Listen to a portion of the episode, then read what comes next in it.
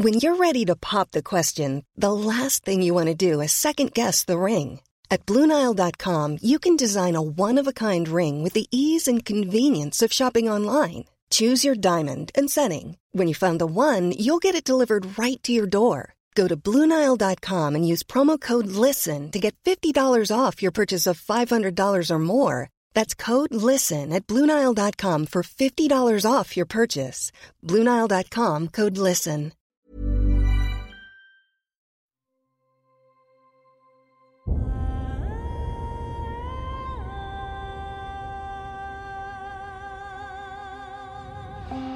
Einschlafen mit Tolkien ist dein Einschlaf-Podcast aus der epischen Welt von Der Herr der Ringe. Mach's dir gemütlich und lass dich von den Geschichten aus Arda und Mittelerde ins Land der Träume führen.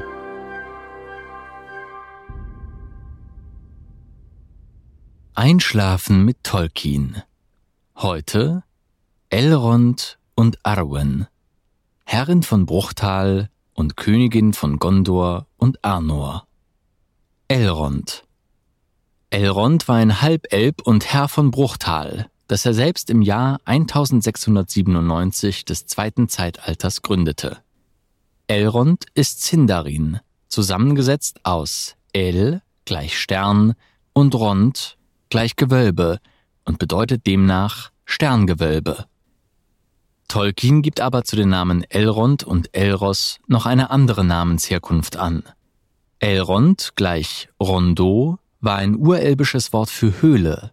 Elros gleich Rosse bedeutete Tau, Sprühregen eines Wasserfalls oder einer Fontäne. Er schreibt kurz gefasst, Elrond und Elros wurden so genannt, weil sie im letzten Akt der Fehde zwischen den hochelbischen Häusern der Noldor-Fürsten um die Silmarill von Feanors Söhnen verschleppt wurden. Die Säuglinge wurden nicht erschlagen, sondern wie Kinder im Wald ausgesetzt in einer Höhle mit einem Wasserfall über dem Eingang. Dort wurden sie gefunden. Elrond im Innern der Höhle, Elros im Wasser planschend. Biografie Elrond und sein Zwillingsbruder Elros wurden im Jahre 532 des ersten Zeitalters geboren. Sie waren die Söhne von Erendil dem Seefahrer, Sohn von Idril und Tuor, und Elwing, Tochter von Dior, Enkel von Elbe und Melian. Damit waren sie Abkömmlinge der Elben, Menschen und Maya sowie Urenkel des berühmten Paares Bären und Luthien. In der Fehde der Hochelben um die Silmarilli wurden die Zwillinge bei der Schlacht an den Sirion-Mündungen gegen das Volk Elwings und Erendils von Feanors Sohn Maglor vor dem Tod bewahrt und später von ihm aufgezogen. Als Abkömmling von Elben wie auch von Menschen wurde Elrond und seinem Bruder Elros die Wahl gelassen, das Schicksal der Elben oder der Menschen zu wählen. Elrond entschied sich für die Erstgeborenen und blieb mit dem hohen König Gilgalad in Lindon. Sein Bruder Elros dagegen wählte die Zugehörigkeit zu den Menschen und wurde zum Gründerkönig der Numenora. Unter dem Namen Tar Miniatur regierte er 410 Jahre lang. Während seiner Regentschaft erbaute er unter anderem den Turm und die Zitadelle von Armenellos. Er gründete das Geschlecht der Könige von Numenor, das Geschlecht der Fürsten von Andunie, das Geschlecht der Könige von Arnor und Gondor und das Geschlecht der Oberhäupter der Dunedain. Aus letzterem entstammt auch Aragorn, Arathorns Sohn. Elros wurde 500 Jahre alt und starb im Jahre 442 des zweiten Zeitalters. Elrond heiratete Celebrian, die Tochter von Celeborn und Galadriel, im Jahre 109 des dritten Zeitalters. Seine Söhne, die Zwillinge Eladan und Elrohir, wurden im Jahr 130 des dritten Zeitalters geboren, seine Tochter Arwen und Domiel im Jahr 241. Nach Saurons Invasion Eriadors Mitte des zweiten Zeitalters fand Elrond in einem versteckten Tal Zuflucht, Imladris, in der gemeinsamen Sprache auch Bruchtal genannt. Nachdem Sauron durch Tar-Minas-Tir, König von Numenor, aus Eriador vertrieben worden war, blieb Elrond in Bruchtal und wurde von Gil-galad zum Vizeregenten von Eriador ernannt. Außerdem erhielt er den blauen Ring Vilja von ihm. Im Jahr 2509 des dritten Zeitalters geriet Celebrian auf der Reise nach Lothlorien am Rothornpass in einen Hinterhalt der Orks. Ihre Begleiter wurden in die Flucht geschlagen, sie selbst gefangen genommen und verschleppt. Eladan und Elrohir verfolgten die Spur und konnten ihre Mutter schließlich aus den Höhlen der Orks befreien, aber sie war schwer misshandelt worden und hatte eine vergiftete Wunde davongetragen. Elrond gelang es zwar, Celebrians körperliche Wunden zu heilen, doch hatte sie alle Freude an Mittelerde verloren. Im darauffolgenden Jahr segelte sie in den Westen. Während des dritten Zeitalters wurde Elrond als Gelehrter und Heiler und Förderer der Musik bekannt. Sein Haus wurde ein Hort der Musik und Geschichten, wo Wanderer vieler Völker einkehrten, um neue Kraft zu schöpfen und Rat einzuholen. Elrond war einer der größten Elben Mittelerdes. Mit Gil-galad und Elendil zog er in den Krieg des letzten Bündnisses und war zudem leitendes Mitglied des Weißen Rates. In seinem Haus wurde bei einer Versammlung, genannt Elrons Rat, von Vertretern aller freien Völker Mittelerdes die Gemeinschaft des Ringes gegründet und mit der Aufgabe betraut, den einen Ring zum Schicksalsberg zu bringen. Am 29. September des ersten Jahres im vierten Zeitalter verlässt Elrond Mittelerde um in den alten Westen zu fahren. Der Ring Vilia. Vilia, elbisch für Ring der Luft, war ein Ring der Macht und der größte der drei Elbenringe. Er bestand aus Gold und war mit einem blauen Saphir besetzt. Celebrimbor überreichte ihn nach seiner Fertigung in Eregion dem hohen König der Noldor Gilgalad. Als Sauron in Eregion einfiel und Ostin Edil zerstörte, erhielt Elrond den Ring, und verwahrte ihn in der von ihm erbauten Festung Bruchtal. Dort blieb er und überstand unbeschadet die Stürme der Gezeiten. Nach der Vernichtung des Meisterringes erlosch seine Macht, und er wurde von Elrond mit nach Aman genommen. Arwen So wie ihr Vater zählt Arwen zu den Halbelben. Dies bedeutet, dass sie sich zwischen einem Leben als Elb oder als sterblicher Mensch entscheiden musste. Aus Liebe gab sie ihre Unsterblichkeit auf und wählte das Leben einer Sterblichen an der Seite von Aragorn.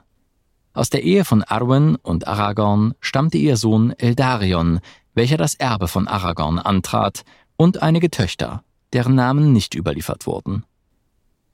Biografie Arwen lebte lange Zeit in Lothlorien bei der Sippe ihrer Mutter, bevor sie später nach Bruchtal zurückkehrte. Dort traf sie 2951 des dritten Zeitalters zum ersten Mal Aragorn. Er war zu diesem Zeitpunkt 20 Jahre alt und somit im Vergleich zu Arwen wie ein kleiner Schößling neben einer jungen Birke von vielen Sommern. Aragorn verliebte sich unmittelbar in Arwen, doch Elrond, dem Aragorns Liebe zu Arwen nicht entgangen war, mahnte und erinnerte ihn an sein großes Schicksal. Denn Aragorn war zwar Isildurs Erbe, doch musste er sich erst Arwens als würdig erweisen. Aragorn verließ daraufhin Bruchtal und ging in die Welt hinaus, um gegen Sauron zu kämpfen und zu einem ehrwürdigen Mann heranzuwachsen. 29 Jahre später war Aragorn des Kämpfens müde und betrat das verborgene Land Lorien, wo sich auch Arwen aufhielt. Nach der langen Trennung sahen sie sich zum ersten Mal wieder. Arwen stand nun vor einer weitreichenden Entscheidung. Manwe hatte seinerzeit verfügt, dass sich Halbelben entscheiden müssen, ob sie ein Leben als Elben und somit unsterblich oder als Menschen und somit sterblich leben wollen. Da sich die Zeit des Verweilens der Elben in Mittelerde dem Ende zuneigte und sie auf Schiffen Mittelerde verlassen würden, stand sie vor dieser schwierigen Entscheidung und entschied sich für Aragorn, also für ein sterbliches Leben.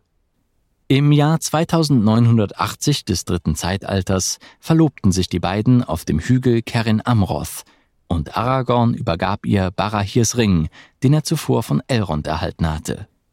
Als Elrond von der Entscheidung seiner Tochter erfuhr, schwieg er zunächst und war zutiefst traurig.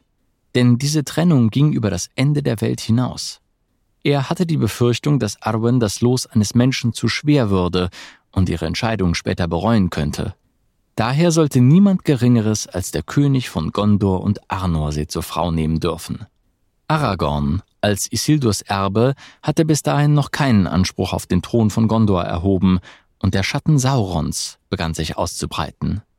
Während des Ringkrieges blieb Arwen in Bruchtal, und in der Hoffnung, dass Sauron besiegt und Aragorn zurückkehren würde, fertigte sie für Aragorn das bekannte Banner, welches Aragorn schließlich auf der Schlacht auf dem Pelennor ausrollte, als er Anspruch auf die Königswürde der Numenorer und auf Elendils Erbe erhob. Sie stand außerdem zeitweise kurz vor dem Tod. Nur der Sieg von Aragorn und die Niederlage Saurons retteten sie. Nach dem Krieg heiratete sie Aragorn und wurde Königin von Gondor und Arnor. Sie nahm schmerzlich von ihrem geliebten Vater Elrond Abschied, der Mittelerde für immer verließ. Die beiden trafen sich nicht wieder. Als Königin von Gondor und Arnor herrschte Arwen glücklich und weise an Aragorns Seite, der nun König Elessar genannt wurde. Sie hatten einen Sohn namens Eldarion und mehrere Töchter, deren Namen nicht überliefert sind.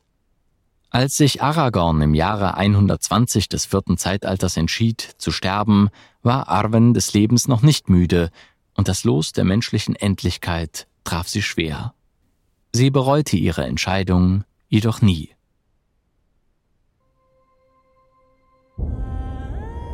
Na, immer noch wach? Wenn dir dieser Podcast gefällt, lass uns gerne ein Abo und eine Bewertung in deiner Podcast-App da. Und folge uns auf Instagram at Einschlafen mit Podcast.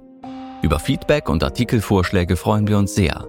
Der Text ist unter CC-Lizenz auf arapedia.org und fandom.com verfügbar. Produziert und aufbereitet wird dieser Podcast von Schönlein Media. Gelesen von mir, Patrick Zoom.